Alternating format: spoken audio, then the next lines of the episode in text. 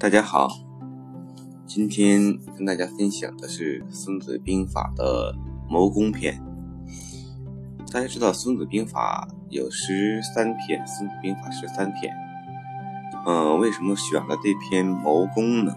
因为我个人认为啊，这，谋攻篇，嗯，不仅可以应用于军事作战，更可以应用于治国理政，还可以应用于企业管理。它可以应用于很多地方。它这个谋攻篇可以单独做出来一篇很好的文章，而而其他不一样，其他的十二篇完全是跟军事作战有关的。呃，只有谋攻这篇，我觉得是可以通用，而且谋攻篇又是在我个人看来，在《孙子兵法》里起到一个。提纲挈领的作用，嗯，它有一个概括全局，对战争也好，对时局也好，起到一个总体概括和把握的战略性的一个一篇。所以今天给大家选择的是《孙子兵法》的谋攻篇。嗯，《孙子兵法》又称孙武兵法，它是世界上三大兵书之一。这个是中国人的骄傲，呃，另外两部是《战争论》和《五伦书》，但是这三本世界兵书里头，《孙子兵法》是知名度最广，而且是被传播最广泛的。嗯，而且几千年来一直指引着中国的军事作战。也是实践应用中最久的一部兵法。嗯，他在整套兵法里头和在谋攻篇里头讲的很清楚，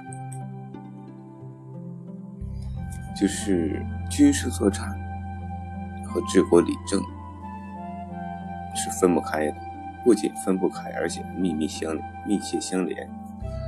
啊，当然这很多东西啊是读起来是呃各有所得。嗯，怎么说呢？就是不可能要求对一件东西、一个事物、一篇文章有有一个共同的认知，但是每个人的认知是不一样的。那至少我个人看来，《谋攻篇》确实。是十三篇里的主导，一个主导的地位。嗯，为什么这么说呢？因为他开篇就点出了一个战争的最高境界：不战而屈人之兵，善之善者也。你看，很多兵书也好，多战争也。一些的理论专注也好，都以破军、破国、破敌为根本目的，而他的根本目的直接超越了他。嗯，咱们从头看一下，我觉得真的作为中国人了解一下这篇文章，熟知一下是真的不错的，而且这里的很多东西。也是大家平时常用的，经常用到的，真的经常用到的。嗯，孙子曰：“凡用兵之法，全国为上，破国次之；全军为上，破军次之；全旅为上，破旅次之；全族为上，破族次之；全武为上。”破五次之，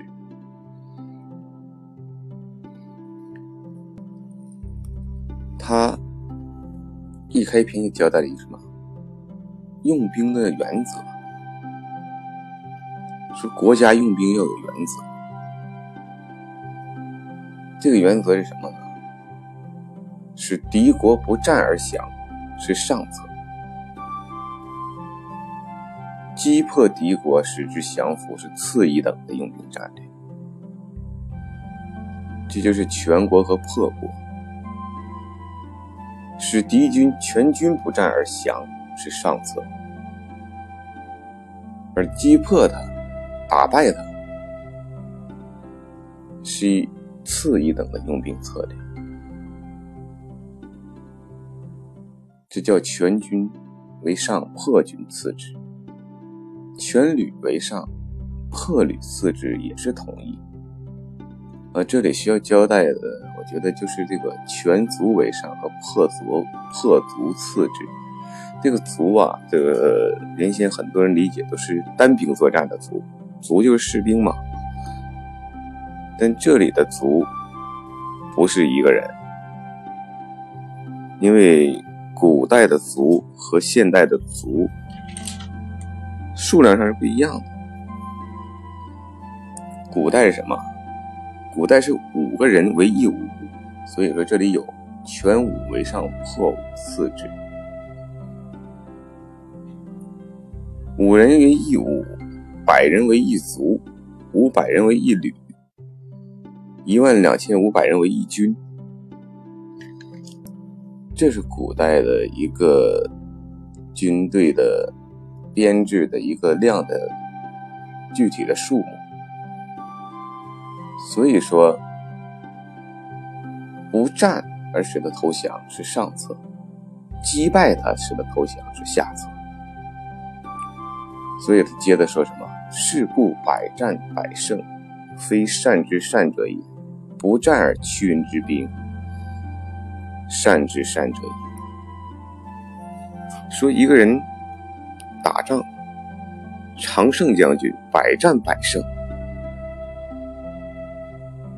那么他只是一个好的将军，不战而屈人之兵是更上一等的策略，是最好的。这就是统帅。有的人常说呀，什么将军和元帅，元帅和君主，为什么他可以做国王、做君主，他只能做个元帅？元帅下边那为什么只能做将军？这就是用兵的策略和站的角度、思考问题的高度不一致导不一致导致出来的。历史上，实际我们看看，就是这种百战百胜和不战屈人之兵的例子，真的是太多了。你说百战百胜的例子有，但是百战百胜之后，经常都是。瞬间的土崩瓦解，或者维持的时间不久，而真正不战而屈人之兵的，最后全都囊括于疆域之内，而且长久的占领，占领了。嗯，想到这儿，让我想起什么例子没有？啊，也有。嗯不战而屈人之兵。我记忆中，古代的中国南方称百越。这个百越这个地方啊，实际就是现在的云南、广东、广西岭南一带。当时他是不归中国管辖的。历史上对百越用兵，中原中国的中原啊。我国的中原对百越用兵也是非常多的，但最后都是什么？你去了打胜了，打胜了你退回来，退回来他又造反。你包括三国中的诸葛亮七擒孟获也是这样，你去是你能打赢，打赢了怎么样？你不得走吗？你走了，或者你驻兵不多的时候，他又反。所以说，后人采取了很多怀柔政策，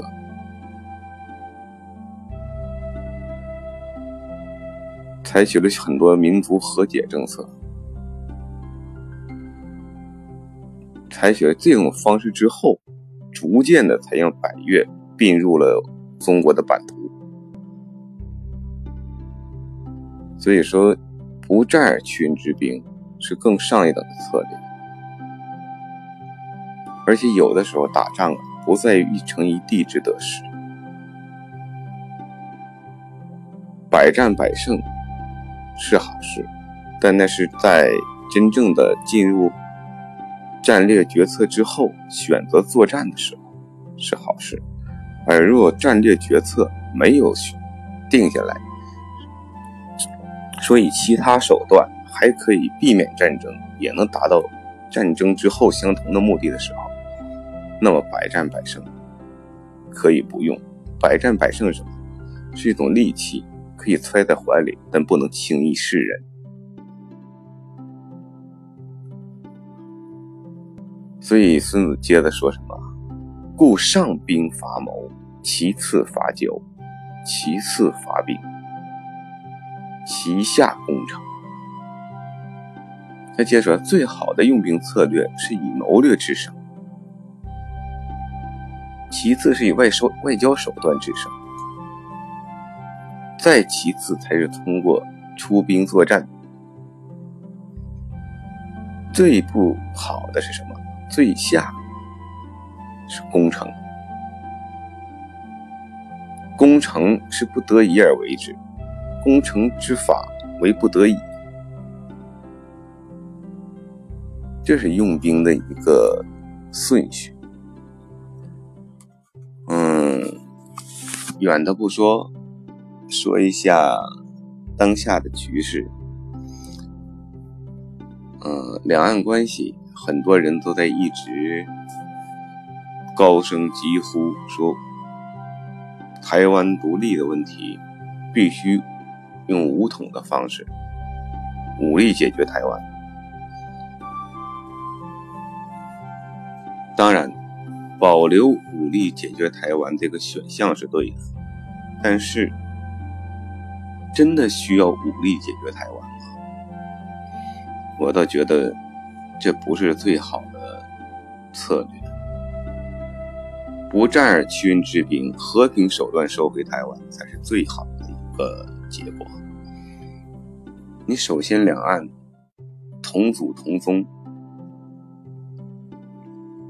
真的出兵作战，必然血光成灾，这不好。其二，中国即使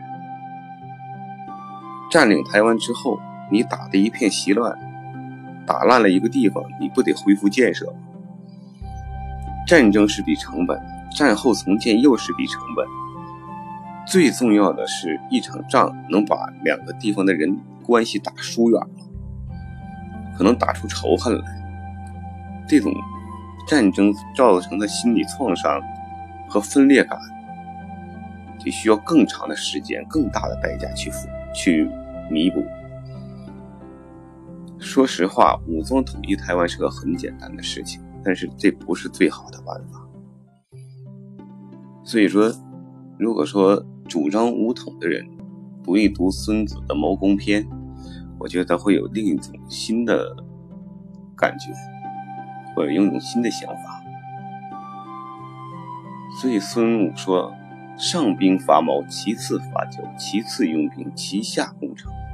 攻城之法不得已。”这正应了当今台海局势。大陆，我们我也一直在强调的就是什么？不到万不得已，我们是不会武装统一的。实际你看看，攻城之法为不得已，这和《孙子兵法》里是不谋而合的，完全是一致的说法。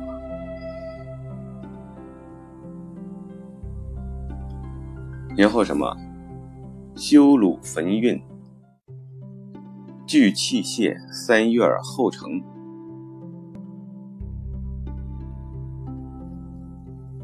他说什么？他说：“你为了攻城，你要修修造望车楼，修具修造兵器，打造各种器械，三个月才能时间完成。完成之后，你还要修三个月的土丘。修土丘干什么？因为一般的时候工程需要有一个制高点，很少城市周边就是古代的城市周边有制高点可以利用，因为得选。”选地造城的时候，就避讳这些东西，所以说你自己要重新搭一个土丘，搭土丘之后做瞭望塔，你这些东西都完成了，还未必取胜。他又说了一句什么？将不胜其愤而以复之，杀士三分之一而成不拔者，此攻之哉也。是这样，前前后后六个月时间过去了，这时还不能攻破城，攻破这个城，攻破这个守城的。这时候将帅们就已经愤怒异常了，焦躁愤怒。当主将的如果焦躁愤怒的话，他会做出什么选择？会做出非常不明智的选择，会驱赶士兵像蚂蚁一样去爬城。这就是将不胜其愤而以复之，说驱赶着士兵像蚂蚁一样去爬城进攻，而这样的结果是什么呢？很有可能是士卒伤亡了三分之一，而城还不能攻下。杀士三分之一而城不拔者，说你的人已经伤亡三分之一了，还不能把这个把这个城池拔下来占领，这是什么？这就是攻城的灾祸，也是一场灾难。